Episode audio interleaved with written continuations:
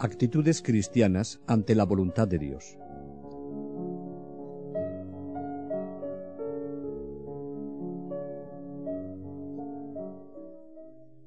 Cuanto más se avanza en este camino de no querer otra cosa que buscar y cumplir la voluntad de Dios, más familiares nos resultan algunas actitudes fundamentales de los santos, en las que se encuentra una total coincidencia.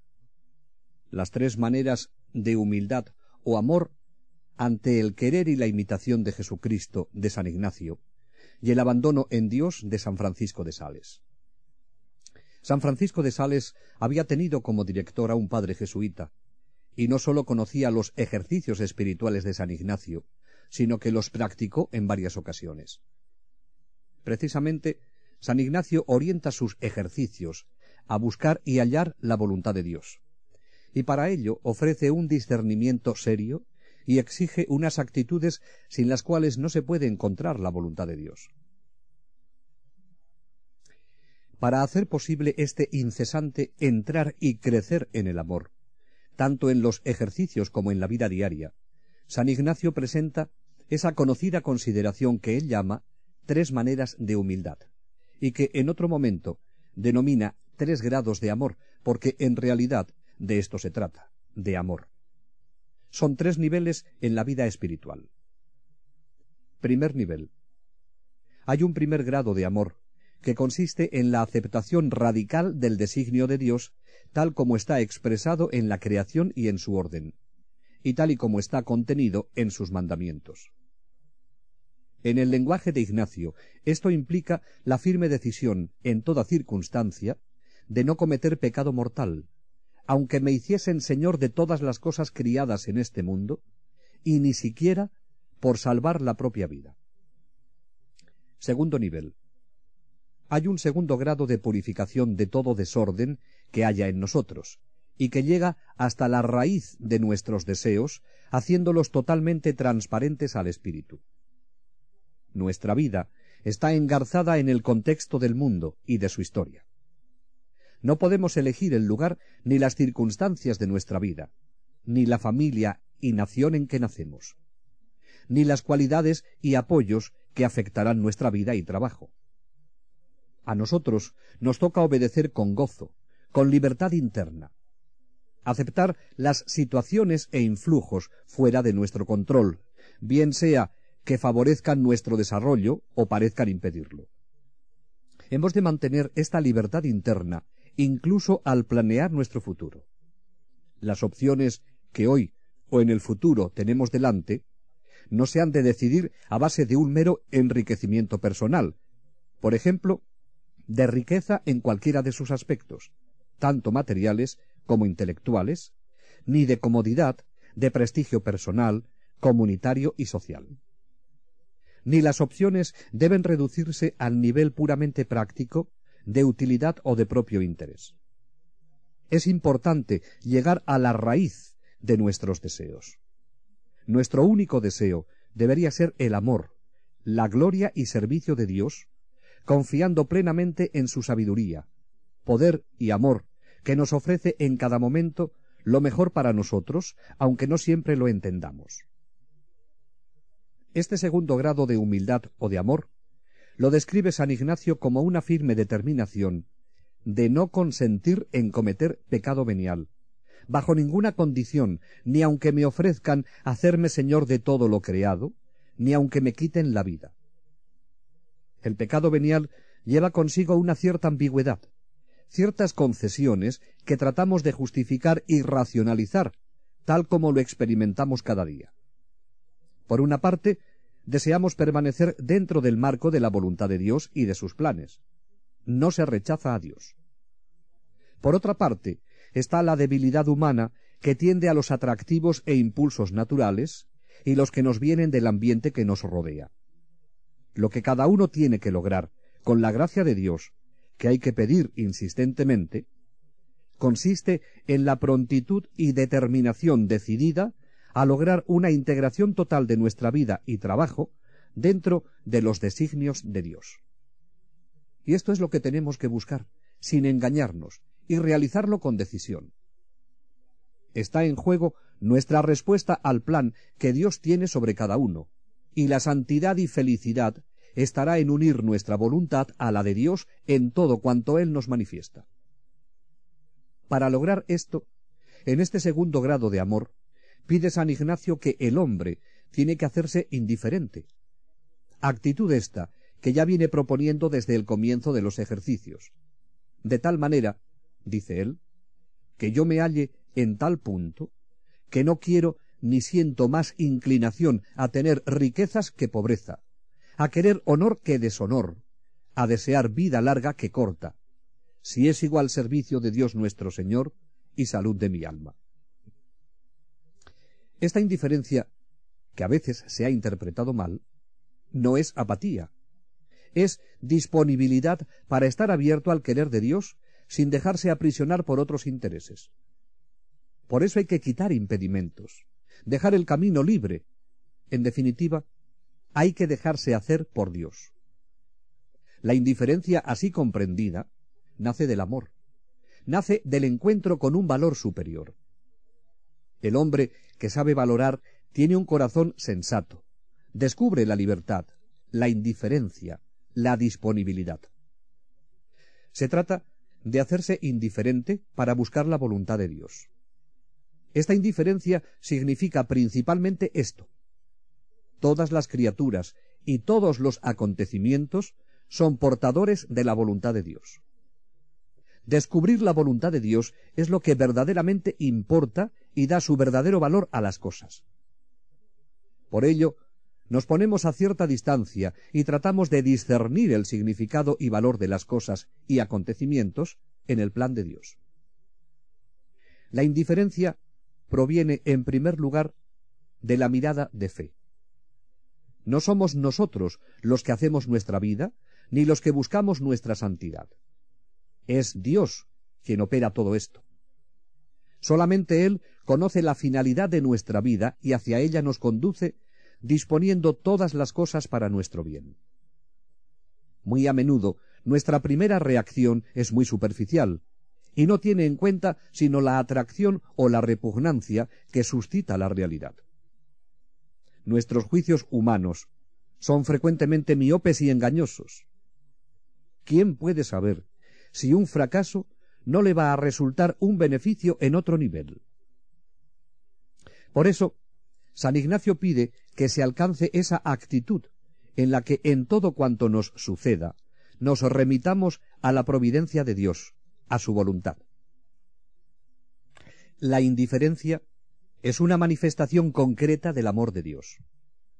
Si la única cosa importante es el amor del Padre, ¿Cómo podríamos preferir algo a la realización de su voluntad? Volverse o hacerse indiferente no es insensibilidad, sino, aun sintiendo a veces atracción por algo, tomarse el tiempo para reconocer y seguir lo que Dios quiera. La indiferencia es la preferencia que se concede al Espíritu Santo, es decir, a la voluntad del Padre, que nos llama a la santidad. La indiferencia es un aspecto del abandono filial.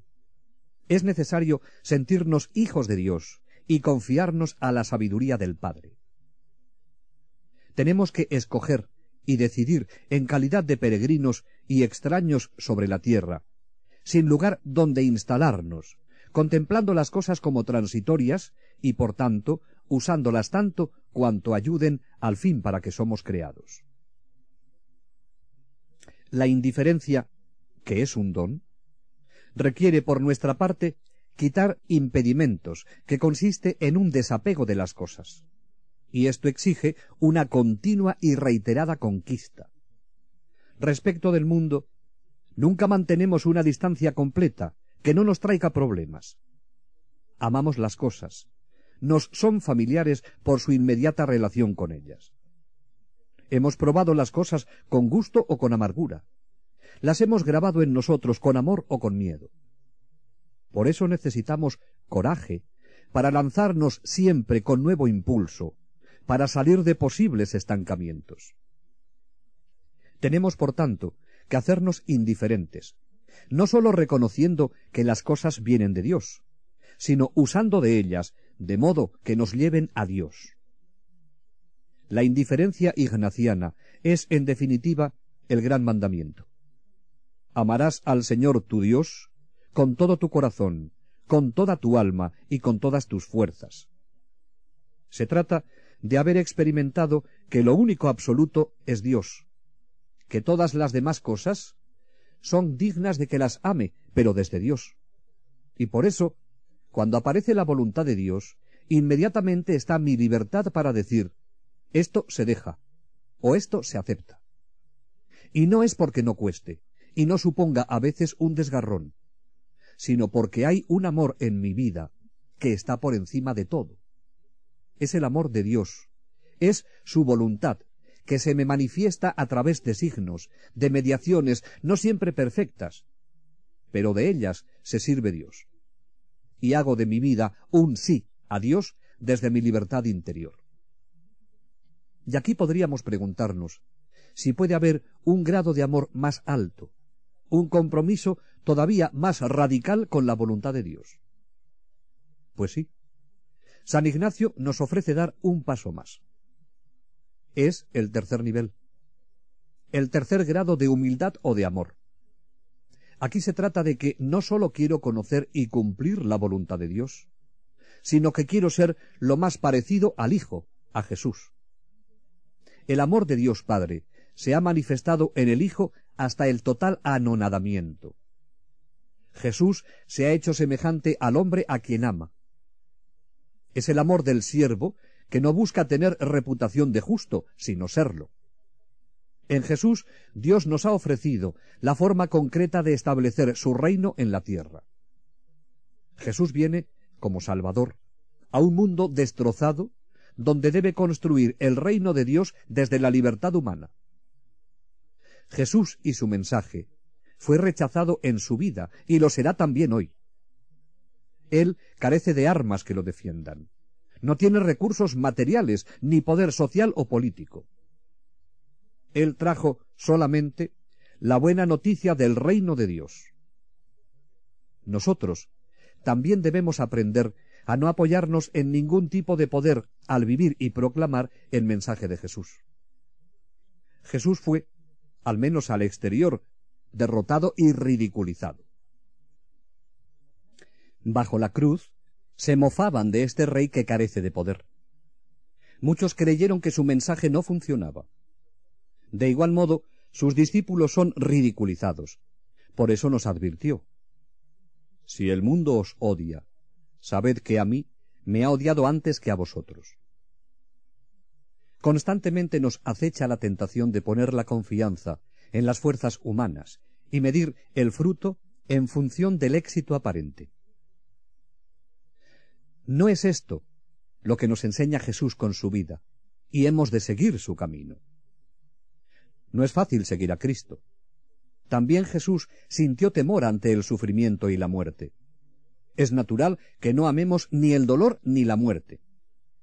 Con todo, sabemos que en el sufrimiento, que llegará, estamos junto a Jesús, semejantes a Él, unidos a su pasión salvadora como verdaderos discípulos. Así es como se hace posible vivir lo que sugiere San Ignacio en este nivel espiritual. No sólo estar indiferentes, sino desear y elegir pobreza con Cristo pobre antes que riquezas, insultos con Cristo cargado de ellos antes que honores, ser estimado por vano y loco por Cristo antes que ser tenido por sabio y prudente en este mundo, para imitar y ser de verdad más parecido a Cristo nuestro Señor. Con Cristo, que se reviste y vive del amor, nosotros no buscamos ningún interés personal, sino que tratamos de hacer todo en servicio y alabanza de su divina majestad. La mayor gloria de Dios, que se hace patente en el rostro de Cristo, se convierte en el único anhelo del alma enamorada, en frase de San Juan de la Cruz. A través de esta triple actitud, la persona llega a vivir bajo el impulso del Espíritu Santo. Pero es un equilibrio que se polariza en seguimiento e imitación de Jesús hasta llegar a la identificación con Él. En esta actitud es como se puede descubrir la voluntad de Dios sin equivocaciones y se toman las mejores decisiones. San Ignacio estaba tan convencido de que el cumplimiento de la voluntad de Dios era la respuesta al amor de Dios y todo lo que el hombre tiene que hacer en la tierra, que solía terminar sus cartas más importantes con esta expresión. Quiera Dios dar a todos su cumplida gracia, para que su santísima voluntad siempre sintamos y aquella enteramente cumplamos. Esa es la gracia más grande del que ardientemente busca a Dios. Nada hay más grande que amar a Dios a quien se desea amar con todo el corazón, con toda el alma, con toda la mente, con todas las fuerzas.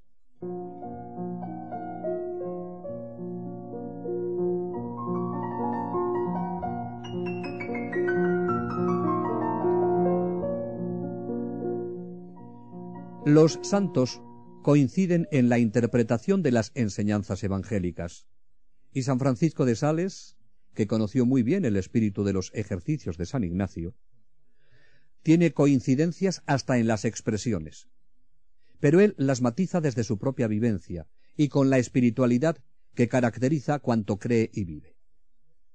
Toda su vida está penetrada por el amor que se expresa en el total abandono en aquel que nos ama. Abandonar la propia alma, dice, y dejarse a sí mismo no es otra cosa que desprenderse y deshacerse de la propia voluntad, para darla a Dios, porque de nada nos serviría renunciar y dejarnos a nosotros mismos, si no fuese para unirnos perfectamente con la divina bondad. Como guía experimentado, avisa de un peligro del que Jesús habla en el Evangelio cuando dice que no todos los que dicen Señor, Señor, entrarán en el reino de los cielos, sino los que cumplen la voluntad de Dios. Por eso dice, son muchos los que dicen a nuestro Señor, me entrego a vos sin reserva alguna. Pero son pocos los que abrazan la práctica de este abandono, el cual no es otra cosa que una perfecta sumisión a todos los acontecimientos según se van sucediendo por disposición de la providencia de Dios.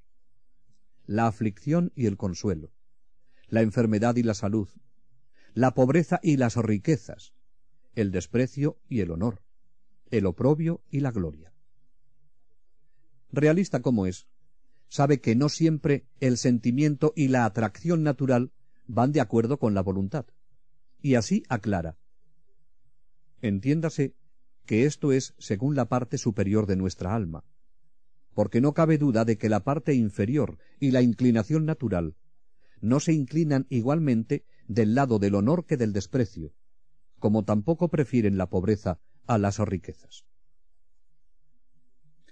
El camino para cumplir el proyecto de Dios es el cumplimiento de su voluntad. Y Dios, que en otro tiempo habló a nuestros padres en diferentes ocasiones y de muchas maneras, nos ha hablado últimamente por medio de su Hijo, y continúa hablando por medio de la Iglesia. Jesús nos hace pedir en el Padre nuestro que se haga su voluntad en la tierra como en el cielo, y nos dice que le ama el que cumple sus mandamientos. Fiel a esta enseñanza, San Francisco de Sales nos dice que el primer deber de todo cristiano que desea hacer lo que Dios quiere es cumplir los mandamientos. Es necesario ante todo, dice, observar los mandamientos generales de Dios y de la Iglesia, los cuales son obligatorios a todo fiel cristiano, y sin esto no puede haber ninguna devoción. Esto lo sabe todo el mundo. Aunque esto, dice el santo, lo sabe todo el mundo, quizá hoy en muchos ambientes se carece de este conocimiento. Y de todas maneras es conveniente insistir en ello. Hay que penetrarse de esta verdad, que el cumplimiento de los mandamientos es condición necesaria de toda vida cristiana, y que no podemos engañarnos haciendo otras prácticas que nunca nos dispensarán de la obligación de cumplirlos. Y por eso sigue diciendo, por lo cual debemos siempre mirar de observar bien lo que Dios ha mandado a todos los cristianos. Y el que no hace cuidadosamente esto, no puede tener jamás sino una devoción engañosa. Y si aspira a una vida ferviente, dice que hay que practicar estos mandamientos con prontitud y gusto. Si los mandatos del Señor son la manifestación de su voluntad, tenemos que estar dispuestos a aceptarlos y cumplirlos con gusto. Muchos, sigue diciendo San Francisco, guardan los mandamientos como quien se traga una medicina, más por temor a condenarse que por el placer de vivir agradando al Salvador. Y así como hay personas que por agradable que sea un medicamento, tienen repugnancia a tomarlo solamente porque es medicamento, así hay almas que tienen horror a lo que se les manda solamente porque es mandado. Se cuenta de un hombre que, habiendo vivido a gusto en París, por espacio de ochenta años sin salir de allí, cuando de repente el rey le ordenó quedarse allí el resto de sus días, se iba a ver los campos, lo que en su vida había deseado. Esta oposición a aceptar lo que nos es mandado la encontramos ya desde el paraíso. Es el mismo problema, y así lo expresa el santo. Eva, entre los cien mil frutos deliciosos, escogió el que se le había prohibido y que, sin duda, si se lo hubieran permitido, no habría comido. La dificultad que se experimenta para realizar lo que está mandado puede ser por deseo de independencia y también por nuestra debilidad. Pero cuando existe amor a Dios, se supera todo tipo de dificultades.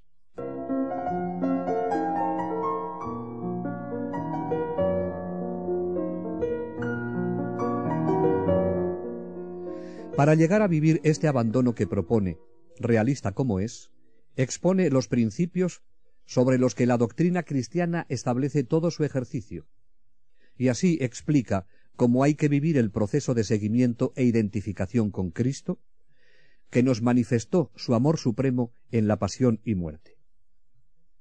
La abnegación de sí mismo es mucho más que privarse de placeres. Llevar la cruz es mucho más que soportarla. Seguir a nuestro Señor no sólo renunciándose a sí mismo y llevando la cruz propia, sino también practicando toda serie de buenas obras. Sin embargo, no se demuestra tanto el amor abnegándose y obrando, cuanto padeciendo. El Espíritu Santo señala en la Sagrada Escritura como grado supremo del amor de Cristo a nosotros la pasión y muerte que padeció. Fiel a esta enseñanza de Cristo, que San Francisco también ha vivido, propone un proceso para llegar a este pleno sometimiento. El camino es la indiferencia, que no se limita a la simple aceptación.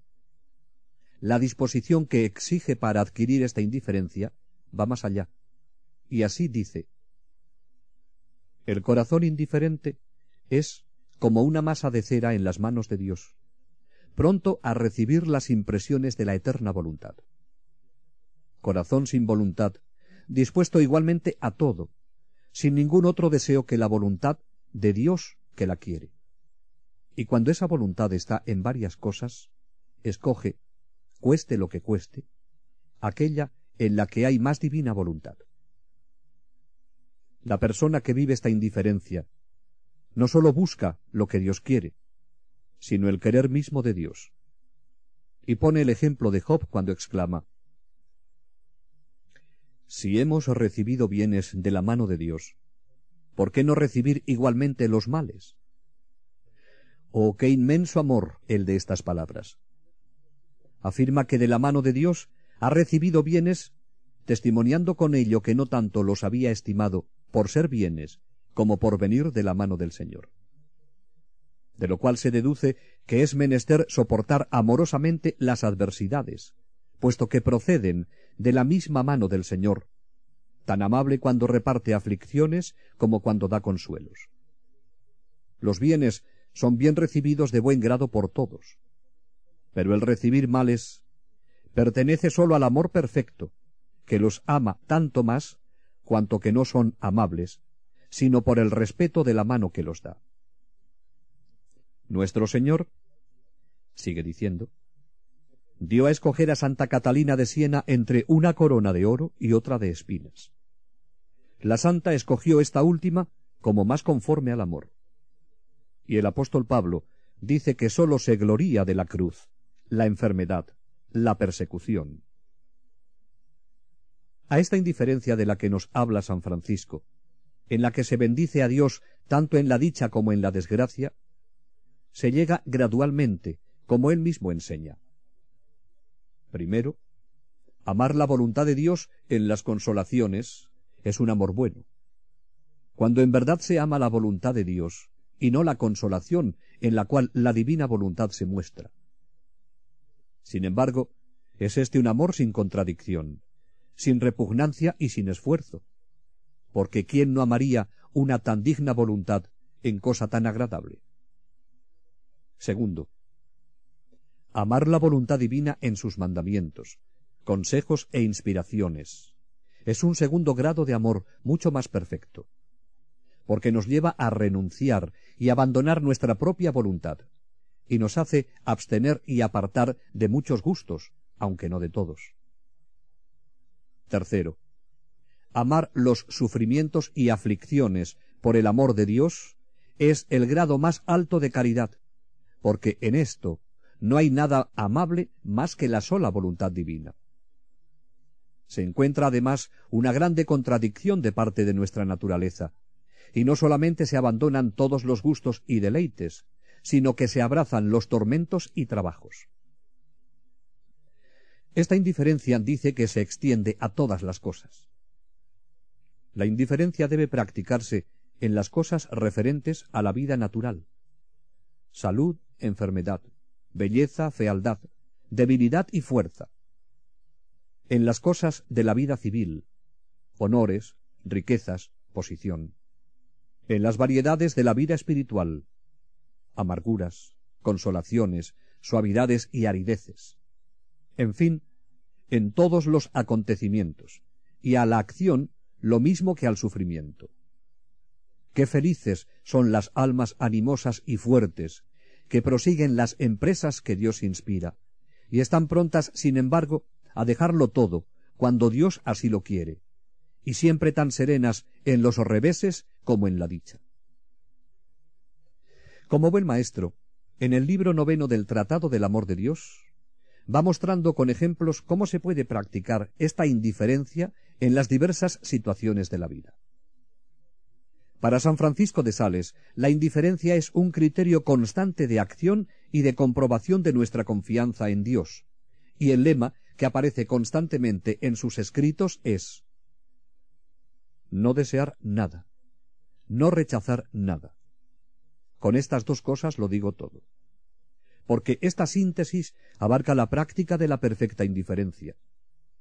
No hay que pedir nada ni rechazar nada, sino abandonarse en las manos de la divina providencia, sin pararse en deseo alguno que no sea el de querer lo que Dios quiere para nosotros.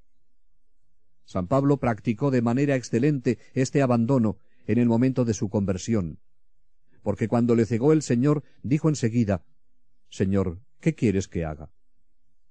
Toda la perfección consiste en la práctica de este punto.